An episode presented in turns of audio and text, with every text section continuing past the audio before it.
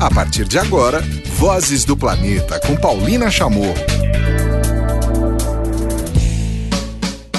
Empezando una edición especial de Vozes do Planeta. Esta es una parcería con Info Amazonia.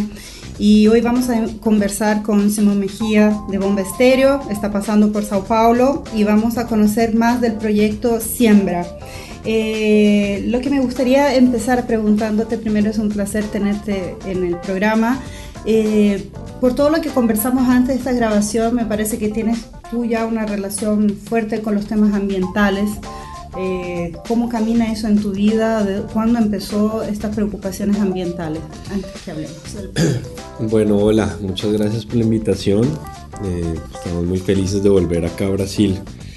Este, yo creo que el, el tema ambiental eh, hoy en día es como o debería ser parte de todos, porque eh, pienso yo que desafortunadamente se ha vuelto eh, una crisis mundial, ¿no? que todos los seres humanos deberían estar conectados de una u otra manera con eso, porque pues básicamente el medio ambiente y la naturaleza es lo que somos, ¿no? nosotros, yo lo que pensaba era que básicamente lo que está pasando es que el ser humano se ha puesto por encima de la naturaleza cuando debería ser parte de la naturaleza, no pararse encima de ella, sino ser parte. Y en este, en este cambio de, como esa ruptura que se generó es lo que nos ha traído a lo que estamos hoy en día, ¿no? Que es ese modelo de siempre estar sacando y sacando y sacando y sacando extractivo y no devolverle nada, ¿no? Entonces hoy estamos viendo que la naturaleza nos lo está devolviendo a manera de calentamiento global, de crisis de agua, de todo lo que está sucediendo hoy en día.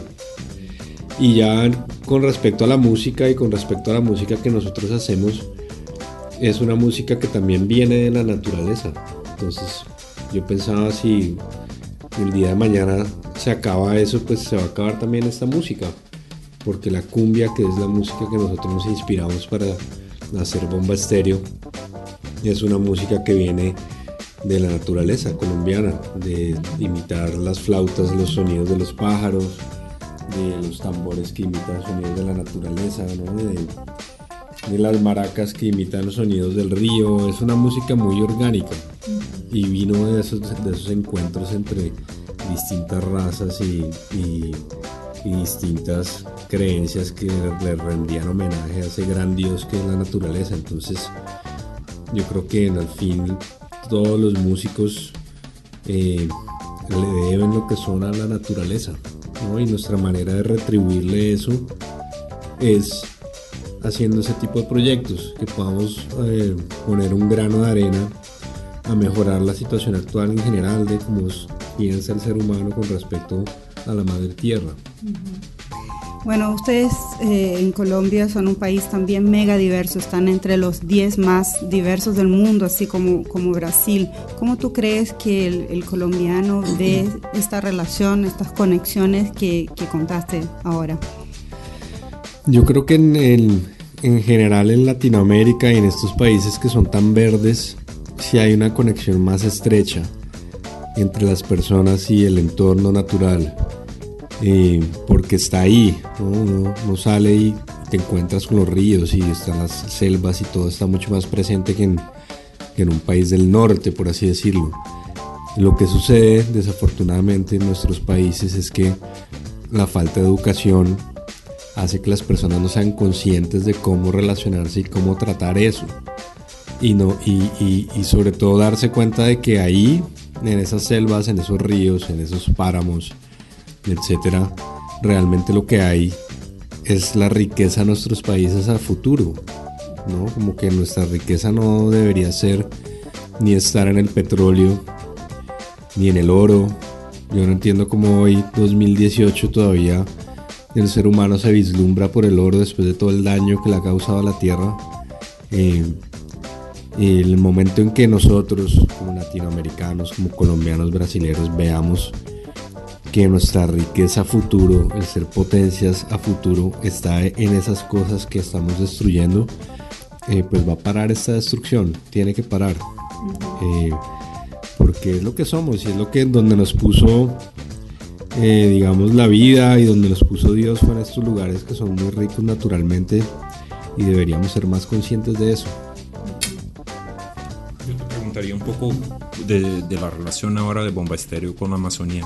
Usted nos, ha contado que mucho de la música, la inspiración viene del, Caribe, del Caribe. La gente reconoce mucho Bomba Estéreo como una expresión del Caribe. Cómo la Amazonía ahora está, digamos, entrando en Bomba Estéreo. ¿Cuál es la influencia de la Amazonía ahora? La Amazonía es, no, no la vinimos a encontrar, digamos, siempre ha estado presente la Amazonía, yo pienso que para cualquier colombiano, porque es algo muy fuerte, pero para nosotros eh, se hizo ahora más presente porque desafortunadamente están pasando cosas complejas allá eh, y uno se da cuenta, y uno se da cuenta y se hace consciente y, y te das cuenta que hay un territorio al sur de Colombia, que a veces uno no voltea a mirar, pero que finalmente es el que nos da el oxígeno y el agua que respiramos todos los días. Y hay una cosa muy linda en Colombia que también nos vinimos dando cuenta en esta campaña, que es, es simbólica, pero es muy poderosa, que es que en Colombia, en el territorio de Colombia, tenemos el pulmón y el corazón del mundo, porque está la Amazonía, que es considerada el pulmón, y la Sierra Nevada de Santa Marta para los indígenas que viven ahí es considerado el corazón del mundo. Entonces son dos órganos vitales de, un organismo vivo, ¿no? Y están en nuestro país. Entonces uno dice, wow, y no nos estamos cuidando. Entonces es como si uno mismo le estuviera tentando contra su pulmón y su corazón a la vez. Entonces eh, esto nos ha conectado mucho y finalmente la Amazonía es la que, la, que le da vida, vida y agua a Colombia, ¿no? Y está también relacionada con la Sierra Nevada y con el Mar Caribe y con los ríos. Entonces uno entender esos ciclos que antes no entendía o no conocía, te hacen como que te conectes con esos lugares ustedes tienen bastante influencia internacional. Este mensaje lo están llevando a, través de su música. ¿Cómo están trabajando este, estos mensajes que nos cuentan en, tu arte, en tus giras? ¿Qué están haciendo así para, conectar, eh, para comunicar? Claro, cuéntanos cómo empezó entonces el proyecto Siembra. Sí, el proyecto Siembra es básicamente una campaña de comunicación, que es utilizar nuestras redes sociales, las de Bomba, y tratar de vincular a más artistas también a que repliquen contenidos eh, que, que, que, respectan a ese tema, ¿no? que respectan al tema medioambiental, al tema de la deforestación, al tema de la contaminación del agua por, por plástico, etc. Entonces lo que hemos hecho en esta fase es generar una serie de contenidos que hemos puesto en nuestras redes y que hemos invitado a otros artistas a que se sumen y ya se han sumado varios, ha sido muy lindo ver cómo la gente, sobre todo los colombianos, eh, se conectan con este tema porque afortunadamente no es directamente político, aunque sí tiene que ver con temas políticos. El medio ambiente no debería ser un tema de, de posición política. Y a veces es triste ver con los países cuando están tan politizados y uno habla de medio ambiente, de una vez dicen, ah, pero entonces tú apoyas al candidato de izquierda porque no, no tiene nada que ver con eso. La naturaleza está mucho antes que la política. Es, una fuerza mucho más arriba que la política. Entonces, eh, hemos estado haciendo eso, contenidos. Ahora en los shows estamos abriendo con un video que es como que impacta, que te da unas cifras antes del show, como estamos en esto y estamos tenemos un hashtag que es Siembra Conciencia, que estamos buscando que mucha gente lo replique de diferentes maneras, ¿no? Como a cada uno lo asimile de una forma personal y, y de eso aporte de él cómo está sembrando conciencia o creando conciencia con respecto al medio ambiente. Y ya luego con los proyectos concretos que hagamos allá en Colombia, en, en el Guaviare y en la Ciénaga, pues seguramente van a ser proyectos de largo plazo, porque ponle tú si apoyamos un, todo un tema de viveros o un tema de regeneración de restitución de manglar en la ciénaga, va a ser un tema de 5, 10, 15, 20 años para adelante que para nosotros va a tener un seguimiento muy lindo, ¿no? Que le vamos a poder dar como de manera documental y que para la gente que asista a los shows de bomba allá en Colombia también va a tener una pertenencia muy bonita porque es, realmente están sembrando, están poniendo semillas para cosas que pueden generar cambios a largo plazo. ¿Cuánto tiempo eh, se demoraron en juntar todas estas informaciones y llegar a la concepción de que sí es un proyecto? Porque es un proyecto creado por Bombesterio y están invitando a otras personas ¿no? a participar. Me acuerdo que la música del, último disco empieza con la música Siembra y es del año pasado el disco. Entonces, ¿cuánto tiempo demoraron para, para entender que esto sería un proyecto? Yo creo que desde a través de todo el año, desde que hicimos ese álbum, desde que hicimos ese pagamento que es los indígenas de la Sierra Nevada tienen un ritual que es pagamento, que es básicamente retribuirle a la tierra cosas, ¿no? De manera simbólica, es como devolverle a la tierra lo que la tierra te ha dado. Para hacer este álbum hicimos un pagamento con ellos. Y yo creo, y ahí fue que hicimos esa canción Siembra, ¿no? Fue como el inicio de todo y la canción abre el disco abre el disco y ahora es la que cierra la gira del proyecto. Digamos que ese álbum se cierra con este ciclo. Y yo creo que ellos ahí eh, como implícitamente nos pusieron esa misión, sin decírnoslo. Él no me dijo, te voy a poner la misión de que vayas a salvar el Amazonas, pero inconscientemente yo sé que ellos nos pusieron una misión de nosotros utilizar la música también como un vehículo de cambio, no utilizarla solo para entretenimiento sino aprovechar ese poder de la música y generar cosas. Entonces desde ahí fue y casi que a mitad de este año ya nos hicimos conscientes de si vamos a hacer una gira por Colombia, pues hay que hacer algo atrás que tenga un poco más de peso. Y se fue dando así orgánicamente, ¿sabes? Como y en este momento se sigue armando porque vamos midiendo como que con la gente cómo responde y qué es mejor hacer y todo ese tema de las acciones lo hemos trabajado mucho porque nos hemos rodeado de gente que sabe que nos dicen no hagan esto, no se vayan a sembrar unos árboles allá que nadie va a cuidar, sino apoyen mejor este proceso, no hablen por este lado, utilicen. Entonces está en, constante cambio todo el tiempo y, y, lo que te digo, no, no creo que se vaya a acabar con la gira en Colombia, sino va a seguir. Es un proceso que ya arrancó y pues nosotros ya quedamos conectados con el tema y, es a largo plazo. Sí, no, cosas concretas, ¿no? La importancia de proponer soluciones. Cuéntanos un poco de, lo que están haciendo, además de, además de la música, ¿no? De proyectos concretos. Y pues el, hay dos, digamos que dos ramas importantes, que es una, el primer concierto de la gira va a ser en un lugar de Colombia que nunca hemos ido, pues que generalmente ese tipo de música no iría porque la gente allá no, y de hecho no creo que mucha gente conozca un serie donde vamos, pero eso me parece buenísimo. Y es el San José del Guaviare, que es un lugar en la capital del departamento del Guaviare, que es donde más ese y otros dos donde más están deforestando hoy. Y ahí, de la mano de Rodrigo y la fundación, Fundación para Conservación y Desarrollo Sostenible, vamos a entrar a trabajar con una comunidad de campesinos que están que, que ya quieren cambiar su chip, ¿no? han cambiado su conciencia y no quieren ser parte ni de este proceso de la coca, ni de la ganadería, ni de la tala. Quieren comenzar a desarrollar proyectos de viveros comunitarios para sembrar cosas que la misma selva dé, ¿no? Como hacer proyectos productivos de lo mismo que la selva. Que en Colombia esto no es muy fuerte, apenas está comenzando, no es como acá en Brasil que ya hay productos selváticos que se exportan masivamente al mundo por ejemplo, en Colombia mucho el azaí, que de todas maneras en Colombia hay azaí, pero el que consumimos se, importa de Brasil. Entonces eso es muy raro porque podríamos tener nuestro propio azaí y gente que está ya sin trabajo cultivando coca pues podría cultivar azaí o X o Y más cosas que se, que se puedan sacar de ahí en la selva desarrollando como sosteniblemente. Entonces vamos a entrar a apoyar una comunidad de esas ahí en, en el Guaviare y luego con parques nacionales eh, vamos a entrar a apoyar un tema de restauración de la Ciénaga Grande de Santa Marta.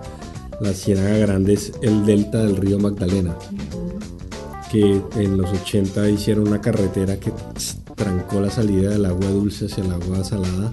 Entonces la ciénaga se murió y luego hicieron otra serie de carreteras alrededor y, otra, y una serie de cultivos de palma muy grandes que básicamente le han chupado todo el oxígeno y el agua a la selva, a la ciénaga. Y la ciénaga es el organismo que mantiene viva la Sierra Nevada que está llena de ríos. Entonces parques nacionales y mucha gente ha venido a través de los años tratando de recuperar esa ciénaga. Eh, entonces vamos a entrar con ellos, a entrar a apoyar ese tema. ¿Cómo, ¿Cómo, tú ves o cómo ustedes ven en Bombestero eh, la participación? Porque estamos hablando mucho de actitudes eh, de personas, ¿no? de instituciones, pero hay un componente muy importante, por ejemplo, en el problema de la deforestación, que tiene que ver con el gobierno, ¿no? ¿Cómo ustedes ven hoy la participación o cómo ven, eh, o por lo menos en las intenciones de solucionar este problema? Es que es muy complejo porque el, gobierno, aparte de que está en otras agendas, pero ya supongo que con lo que está pasando tendrá que ser un tema de, de agenda eh, como prioritario. Pero hasta el momento, ahora porque hay señales de alarma y los medios y, ya artistas y todo están, están generando una presión ahí. Pero antes ni siquiera estaba en la agenda. Y hay un tema muy complejo ahí que tiene que ver con el proceso de paz. Entonces, eh, yo creo que para el gobierno no es fácil porque hay todo un tema de los desmovilizados y el proceso de paz ahí metido en medio de ese tema de la Amazonía y de la forestación. Eh, pero pues son ellos los que, los que tienen que, tienen que actuar porque nosotros sí podemos hacer nuestros proyectos y nuestros viveros, pero el gobierno es el que tiene que entrar fuertemente ahí a apoyar a los campesinos y a penalizar a la gente que está deforestando. Sobre todo apoyar a los campesinos con opciones de trabajo que no les impliquen ir a sembrar coca o poner ganado, ¿no? Y eh, judicializar a los que están acaparando tierra, que son gente de grandes capitales. Pero eso requiere un, una, entrada fuerte del gobierno que pues es lo que todos estamos empujando a que pase, porque ellos son los que finalmente tienen, toman la decisión final, ¿no? Y los que tienen la fuerza para hacerlo. Y vamos a ver, pues supongo que todos los caminos deberían conducir a eso, pero pues ya sabemos los gobiernos cómo son. Que es, en Colombia ha pasado esta cosa súper bonita de los jóvenes eh, crear una demanda judicial por, por, por, una solución al cambio climático. Usted nos contaba que van a aliarse a estos jóvenes, ¿cómo van a hacer este trabajo con ellos? Sí, es que dentro del proyecto hay, hay muchos aliados y dentro de esos está de justicia. Con la tutela que pusieron, pusieron una tutela básicamente de, para que la Amazonía sea eso se logró, la Amazonía es sujeta a derechos, ¿no? Como una persona, en Colombia ya hay dos tutelas que se han ganado, una que es de un río que queda en el Chocó, el río Atrato, ganó ser sujeto de, de, derechos como una persona y la Amazonía también. Pero eso es como en forma, lo que ahí lo que importa es que se aplique, como que el gobierno aplique que si alguien está atentando contra la Amazonía es como si atentara como una persona, entonces se judicializa como una persona. Entonces eh, está este proceso muy lindo de esos niños, un pacto intergeneracional que pusieron esta tutela, que nosotros vamos a entrar a apoyar y también a replicar, que la gente sepa a través de lo mismo, nuestras redes sociales y poniendo los videos de los niños y explicando qué fue lo que pasó, ¿no? Yo pienso que el mayor músculo nuestro es, lograr como que las personas que no saben de esto, que es el público de Bomba Estéreo, se entere y estén empapados de la situación y de lo que está pasando y de lo que puede pasar y cuáles pueden ser unas soluciones, que por lo menos lo sepan. Ya, si ya quieren entrar a, a apoyar, etcétera, pero que por lo menos ellos sepan y en su cabeza tengan esa conciencia ahí sembrada. ¿Qué puedes contarnos de, del documental que estás haciendo, que tú creo que estás haciendo un documental, sobre qué será? ¿Tiene relación con el proyecto Siembra? Sí, un documental de Río Magdalena. Yo creo que todo se relaciona, ¿no? El medio ambiente todo se relaciona. El medio ambiente y música. Yo creo que son dos temas muy, muy ligados. Eh, es un documental sobre el río Magdalena que llevamos desarrollando con un amigo que es director de documentales, se llama Simón también, Simón Hernández llevamos desarrollando hace varios años porque el río Magdalena es, es como la columna vertebral de Colombia. Na Rádio Vozes, Minuto do Clima, com Cláudio Ângelo. Todo el país está atravesado por el río Magdalena y pues es el principal proveedor de fuente y de energía para todo el país. Y debe tener una importancia cultural enorme, los indígenas, Sí, para todo. y Una importancia cultural enorme histórica, ¿no? Es un río que he visto pasar toda la historia del país, ha pasado por ahí, por ahí entró la colonia, por ahí entraron a buscar el dorado que nunca encontraron y por ahí ha pasado todo, la violencia, etcétera. Hay un dicho en Colombia que dice que cuando el río Magdalena se seque va a ser el mayor cementerio de Colombia, porque eso ha pasado toda la historia política, social y de conflicto y de guerra por ese río. Y por ahí entró la colonia, por ahí entró la esclavitud y por ahí entraron los esclavos de África que se encontraron con los indígenas y crearon la cumbia. Y la música folclórica de Colombia se da por ese encuentro entre negros y indígenas. Y todo eso pasó en esas orillas del río Magdalena. Entonces es como ese hilo conductor cultural, social y político del país que está en una grave situación porque como muchos de los ríos, ¿no? En tema de también deforestación, de contaminación, de la gente que no es consciente que pues es nuestro principal río y hay que cuidarlo, entonces es un vertedero de basuras. Entonces con el documental pretendemos como poner esos paralelos entre el medio ambiente y música. Y como si el río se muere, pues se va a morir toda una tradición cultural que hay alrededor de él y una música que es la música más importante de Colombia. Gracias. Bueno, ustedes.